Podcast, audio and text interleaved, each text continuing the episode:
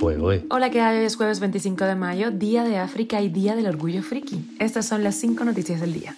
Esto es Cuba a Diario, el podcast de Diario de Cuba con las últimas noticias para los que se van conectando. Cuba está entre los países de América Latina más miserables según el índice de Steve Hank.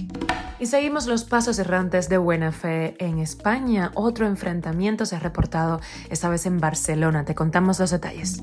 Y el alto representante de las Relaciones Internacionales Europeas, Borrell, está en Cuba, va a hablar de derechos humanos, pero sin lista de presos políticos. Maduro ha asegurado que habrá una desdolarización en su menguada economía. Emigrantes cubanos en Rusia van a ir a la guerra en Ucrania para poder obtener la residencia rusa. Esto es Cuba Diario, el podcast noticioso de Diario de Cuba. Venezuela, Argentina y Cuba se encuentran entre los países de América Latina más miserables del mundo, de acuerdo con la edición de 2022 del Índice de Miseria que elabora el economista estadounidense Steve Hank. El primer lugar eh, en señalar eh, este economista es Zimbabue, Venezuela, luego está Siria, Líbano, Sudán, Argentina, Yemen, Ucrania, luego viene Cuba, Turquía, Sri Lanka, Haití, Angola, Tongo y Ghana. O sea, Cuba está detrás de un país en guerra como Ucrania. Sobre Cuba, el economista argumentó que las políticas económicas eh, son desastrosas y han dejado al país en ruinas. Cuba retrocedió desde, el primer, desde la primera casilla en el año 2021 hasta la novena posición en el 2022. Para la creación de esta lista, Steve Hahn mide la inflación, las tasas de préstamo, el desempleo, el Producto Interno Bruto. El economista determina eh, qué países son miserables y qué países son felices.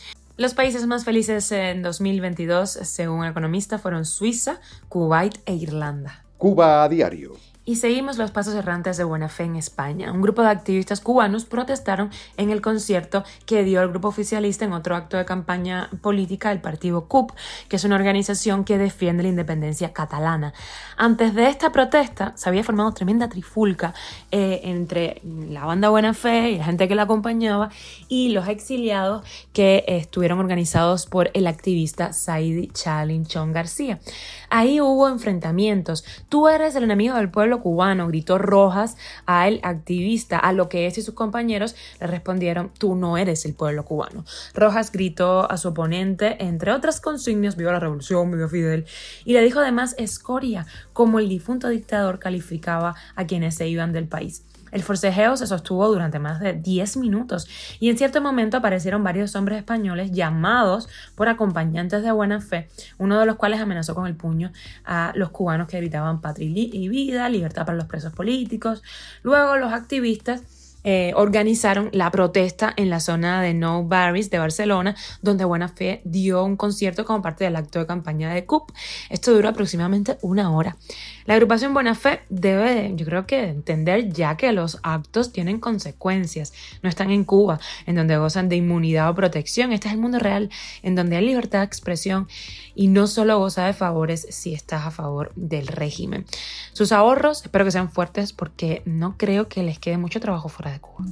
Cubanos en España y ahora vamos con españoles en Cuba. El alto representante de la Unión Europea para los Asuntos Exteriores, Josep Borrell, hablará sobre derechos humanos durante su visita a Cuba, pero no va a presentar una lista de los nombres de los presos políticos al régimen. Por su parte, el eurodiputado socialista alemán Udo Bullmann, presidente del Subcomité de Derechos Humanos del Parlamento Europeo, insistió en la lista y dijo que la esperanza más sincera y el deseo de la subcomisión era que los prisioneros políticos formen parte de la agenda de que sí se mencionen sus nombres y que la delegación precedida por Borrell haga hincapié en lo delicado de esta situación. En la misma sesión, activistas de agrupaciones políticas y organizaciones de la sociedad civil cubana reunidas en torno a la campaña de Cuba dice no a la dictadura hicieron oír su voz el martes ante el Parlamento Europeo gracias al legislador español Leopoldo López Gil, quien leyó una carta del colectivo dirigido a esa instancia de la Unión Europea.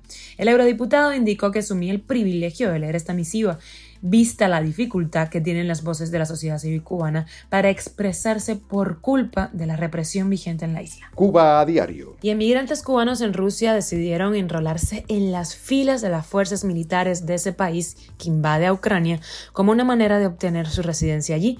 Recordemos que Vladimir Putin firmó un decreto para entregarle la ciudadanía rusa express a los extranjeros que se unen al ejército durante al menos un año.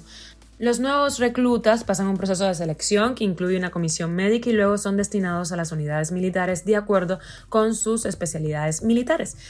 La tramitación rápida de ciudadanía es extendible a los padres, cónyuges e hijos de los extranjeros que firmen contrato con el Ministerio de Defensa de Rusia.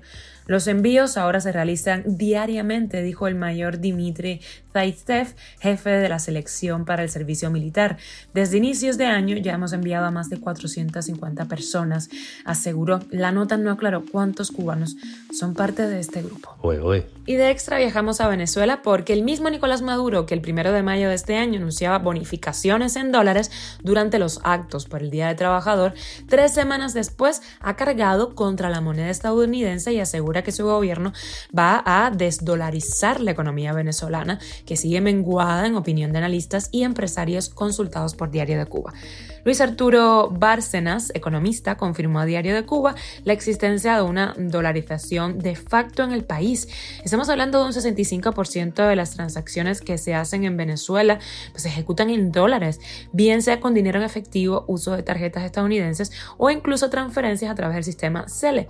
A juicio de ese economista resulta inviable la propuesta del gobierno de Nicolás Maduro. La economía venezolana eh, está dolarizada, eso es así agregó que en la actualidad las personas en Venezuela no utilizaban los bolívares para gastar, sino para adquirir divisas. El escenario electoral de 2024, unas elecciones presidenciales que sucederán bajo presión internacional, especialmente de Estados Unidos y Europa, podría traer de nuevo un esquema de mayores controles por parte del gobierno para recuperar así la capacidad de usar el eh, reparto de dinero y o bolsas de comida como mecanismos de control social entre los más pobres. Así que esta puede ser una causa de esta decisión de Nicolás Maduro. Esto es Cuba Diario, el podcast noticioso de Diario de Cuba, dirigido por Wendy Lascano y producido por Raiza Fernández. Gracias por informarte con nosotros en Cuba Diario. Recuerda que hacemos contigo de lunes a viernes en Spotify, Apple Podcast y Google Podcast, Telegram y síguenos en redes sociales.